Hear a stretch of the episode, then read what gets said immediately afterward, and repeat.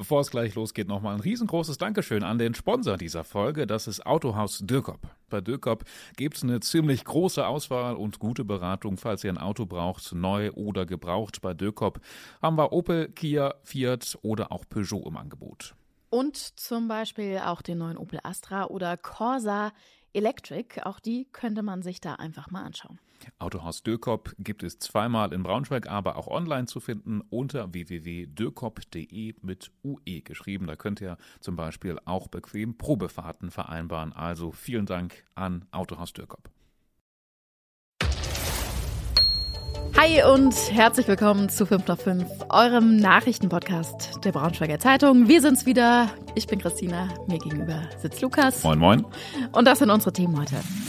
Ja, Megastörung bei VW in Werken weltweit. Wir fragen, was da los ist. Es wird eng, in Braunschweig kommen immer mehr Flüchtlinge an. Ja, und an einer Braunschweiger Schule hat es eine Bombendrohung gegeben. Was war gestern bitte bei Volkswagen los? Also, dass sowas passieren kann, dass das überhaupt möglich ist, ich hätte es nicht für möglich gehalten. In VW-Werken auf der ganzen Welt ist gestern stundenlang die Produktion ausgefallen wegen IT-Problemen und zwar bei uns hier in Wolfsburg. Unter anderem, ja. Also mehrere Werke waren ja wirklich komplett lahmgelegt wegen dieser IT-Störung. Betroffen waren alle Standorte, viele Standorte bis nach Brasilien und Bratislava und so. Alle Werke, die mit Wolfsburg in Datenverkehr stehen, auch die VW-Werke in Salzgitter und Braunschweig waren zumindest zum Teil betroffen, aber wohl nicht ganz so stark. Es wurde natürlich sofort ein Krisenstab gebildet. IT-Experten waren die ganze Nacht im Einsatz. Was so wirklich das Problem war, das ist, äh, IT ist ja auch ein bisschen schwierig. Wir haben es so verstanden, dass da Daten fließen auf, äh, aus Wolfsburg sozusagen an verschiedenste VW-Werke auf der ganzen Welt. Und dieser Datenverkehr, der scheint irgendwie gestört gewesen zu sein. Ja, also alles miteinander vernetzt und wenn dann irgendwo, beziehungsweise vor allem an der entscheidenden Stelle im Herzstück von Volkswagen, was ja das VW Wolfsburg ist, was schief geht, sind alle betroffen. Die Frage, die man sich jetzt natürlich aber auch stellt, ist, ob das Ganze nicht vielleicht doch ein Hackerangriff war. Ne? Also hat man ja auch schon erlebt, da heißt es aktuell von Volkswagen aber, dass es dafür zumindest keine Hinweise gibt. Also so hundertprozentig vom Tisch ist es anscheinend noch nicht, oder wie siehst du das?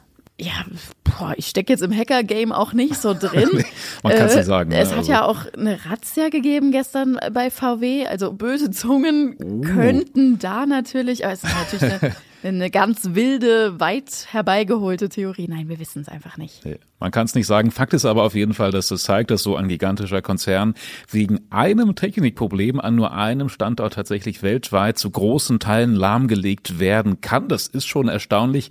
Keine Ahnung, inwieweit VW intern mit sowas gerechnet werden konnte. Ich glaube, ich habe irgendwann mal gelesen, dass es sowas aber auch schon bei anderen Autoherstellern gab, wie zum Beispiel Toyota. Die hatten auch schon in letzter Zeit mal mit ähnlichen Problemen zu kämpfen. Wir haben euch alle Details nochmal auf unserer Homepage zusammengefasst. Ähm, es war ja nicht nur VW betroffen, sondern unter anderem auch Financial Services. Auch die Autostadt war, glaube ich, heute Morgen nicht telefonisch erreichbar. Echt? Ob das jetzt am Ende damit zusammenhing, ließ sich irgendwie auch noch nicht so richtig ganz genau klären. Ähm, ja, da ist auf jeden Fall einiges jetzt äh, im Argen und muss wieder repariert werden. Ja, wir halten euch natürlich auf dem Laufenden. Megaschock heute an der Astrid Lindgren Schule in Braunschweig. Eine Schülerin hatte auf ihr Handy nämlich eine Nachricht bekommen, dass irgendwo an ihrer Schule eine Bombe versteckt worden wäre. Ja, wer der Absender dieser Nachricht war und wie ernst diese Bedrohung war, kann man bei sowas ja nie so richtig abschätzen. Da heißt es eigentlich immer Safety First. Die Schule hat dann heute Morgen also die Polizei alarmiert, um komplett sicher zu gehen, wurde dann auch das Gebäude evakuiert. Alle Schüler mussten raus und in Sicherheit gebracht werden. Den Schülern wurde dabei aber eben gesagt, dass es nur ein Feueralarm ist, damit jetzt nicht direkt die Massenpanik ausbricht. Das hat auch alles wunderbar geklappt. Feuerwehr und Polizei haben dann alles abgesucht. Auch Sprengstoffspürhunde waren vor Ort und es wurde zum Glück keine Bombe gefunden. Die Polizei ermittelt jetzt, wer hinter dieser Drohung steckt und also ich weiß nicht, war das bei dir zur Schulzeit auch ein Thema? Ähm, Bombendrohung? Nee, hattet ihr mal eine oder wie? Also bei mir gab es das tatsächlich auch eine ganze Zeit, deswegen verstehe ich das auch ganz gut mit dieser Panik, ja. dass solche Briefe und so und dann tatsächlich gab es einmal den Fall, im Unterricht, es ging einfach nur die Tür auf, weil irgendein anderer Lehrer und alle mega in Panik, eine oh Mitschülerin sofort im Schrank verschwunden und oh also es war wirklich, also wirklich also, wild. Ja, na, sowas ist kein Spaß, ne? Also ich kann schon verstehen, dass ähm, junge Menschen irgendwie schnell mal auf blöde Ideen kommen. Ich finde es auf jeden Fall toll, dass die Schule hier so gut reagiert hat, ne? Und, und das mit dem Feueralarm, so dass da keine Panik ausgebrochen ist, das scheint bei dir dann anders gewesen zu sein. ja, damals äh, war das noch ein bisschen durcheinander. Ja, in Braunschweig müssen wieder Zelte aufgebaut werden, weil so viele Flüchtlinge in der Stadt ankommen. Die Lage erinnert schon so ein bisschen an die große Flüchtlingswelle 2015, 16 auf einem Fußballplatz an der LAB, der Landesaufnahmebehörde in Krahlenriede, steht jetzt also wieder ein riesengroßes Zelt. Aktuell kommen die Flüchtlinge vor allem aus Syrien, Afghanistan und der Türkei. Zwei Drittel davon sind Männer.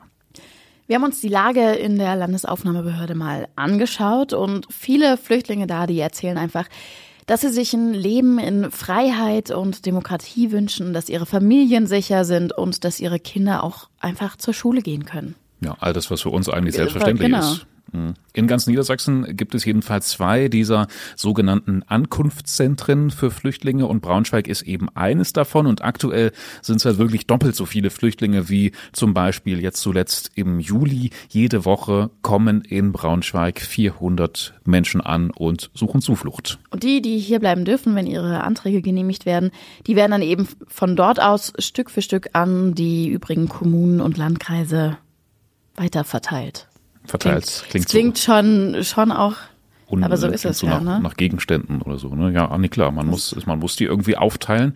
Was in der LAB sonst alles passiert, ähm, das lest ihr im Bericht unserer Kollegin Anne-Claire Richter. Das ist sehr interessant. Zum Beispiel werden Kinder da sogar auf die Schule vorbereitet. Mehr dazu wie gesagt, verlinken wir euch in den Show Notes. Ja, und Claire hat ja auch geschrieben, das fand ich richtig krass, dass viele von diesen Kindern da eigentlich schon im schulfähigen Alter sind, aber noch mhm. nie eine Schule von innen gesehen haben, mhm. weil sie schon so viele Jahre mit ihren Familien unterwegs sind auf der Flucht, dass Schule einfach überhaupt kein Thema war. Ja, ich fand auch beeindruckend, man hat ja immer so Vorurteile, man hört ja oft auch, dass es in diesen Flüchtlingsunterkünften und Aufnahmebehörden oft schwierig zugeht, dass die Polizei oft kommen muss, um ähm, ja, zu beruhigen oder so. Aber was Anna hier geschrieben hat, ähm, war wirklich interessant. Sie sagt, die LAB ist ein Beispiel dafür, dass Menschen aus 40 Nationen friedlich miteinander leben könnten, ähm, trotz unterschiedlicher Religion zum Beispiel. Also da in Krahlenriede geht es ausdrücklich religionsneutral zu.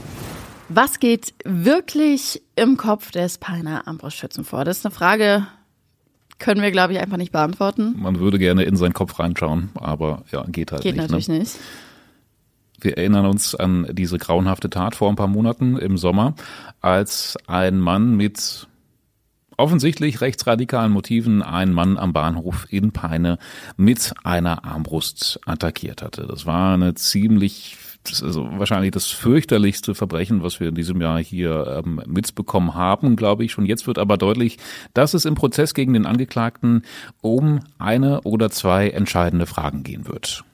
Die wären nämlich zum einen, wie schuldfähig ist der Mann? Also war er in einem psychischen Ausnahmezustand und hat er wirklich aus rechtsradikalen Motiven gehandelt?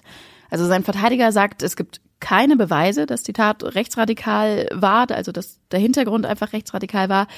Er sagt auch, er ist schizophren und er hat Stimmen gehört, die ihn zu dieser Tat angestiftet haben und äh, dass er eben Tabletten bekommt äh, und ja, jetzt ist eigentlich alles wieder gut, äh, wenn man zumindest dem Verteidiger glauben kann. Also er sagt, der, Mann ist doch jetzt ganz freundlich und er verhält sich auch vor allen Dingen kooperativ. Ja, das Ding ist jetzt, ähm, dass die Ermittlungen der Staatsanwaltschaft ergeben haben, dass es wohl kein Mordversuch war, sondern nur gefährliche Körperverletzungen. Ähm, die sagen also, der Typ ist tatsächlich schuldunfähig. Also dieses Motiv der Schizophrenie, Stimmen hören und so wird von der Staatsanwaltschaft bestätigt.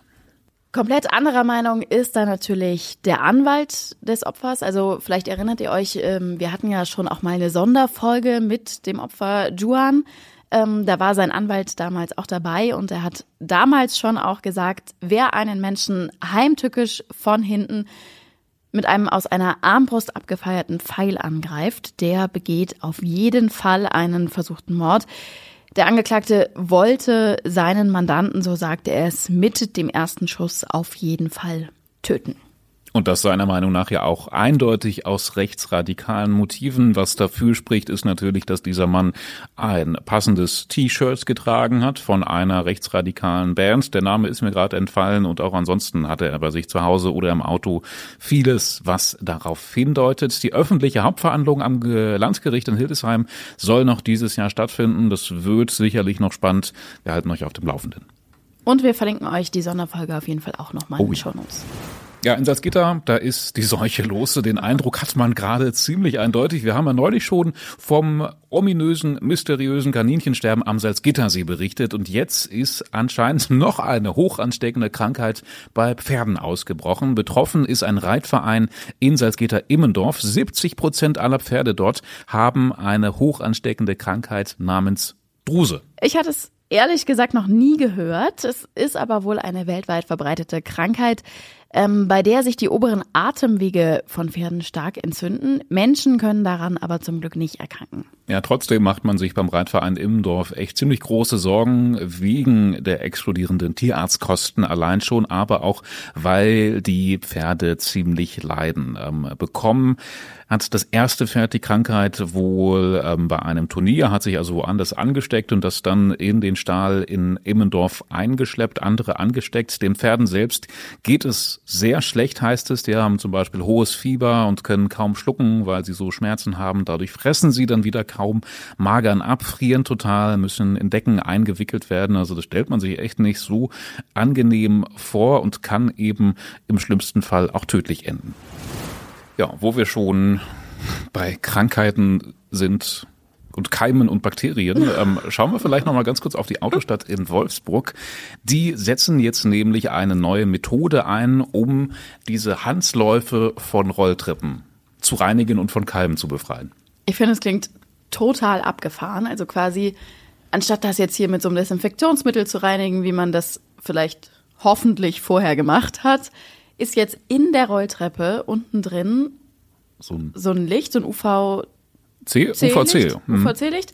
Ähm, und das tötet einfach knallhart alle Keime, Bakterien ab und so weiter und so fort. Also mhm. die Rolltreppe reinigt sich so, oder der Handlauf der Treppe reinigt sich sozusagen von alleine. Ja, das ist genial. Das sollte es eigentlich in allen Rolltreppen geben, wobei ich fast die nie an geschafft habe. Das ist ja immer. Ich meine, die, die eine in der Autostadt, die ist ewig lang. Kennst du diese Rolltreppe im Konzernforum? Das ist wahrscheinlich die längste Rolltreppe, die ich je gesehen habe. Ja, 35 ähm, Meter, glaube ich. Wow, das ist wirklich Deswegen wahnsinnig. haben die das da eingeführt, weil Rolltreppen bekanntermaßen ja auch äh, Infektionsquelle Keim, keimverseucht sind und die wahrscheinlich ganz besonders. Das ist auch wirklich bestätigt, glaube ich. Ne? Kennst du diese, diese Instagram-TikTok-Videos, wo oh, die ja. so ein Hygienetuch mhm, dranhalten und mhm. dann ist mhm. das Tuch nach zehn Sekunden komplett schwarz? Das äh, ist ein eindeutiger Beweis, dass es nicht so angenehm ist. Gut, dass wir hier nicht so viele Rolltreppen in Braunschweig haben. Das stimmt. Und Umgebung. Außer in der Autostadt. So, damit sind wir durch für heute. Vielen Dank euch fürs Zuhören. Schön, dass ihr auch morgen wieder dabei seid. Ähm, meldet euch unbedingt uns, folgt uns, liked uns, lasst ein Abo da und dann hören wir uns morgen wieder in alter Frische. Wir wünschen euch einen keimfreien Feierabend. Tschüss. Tschüss.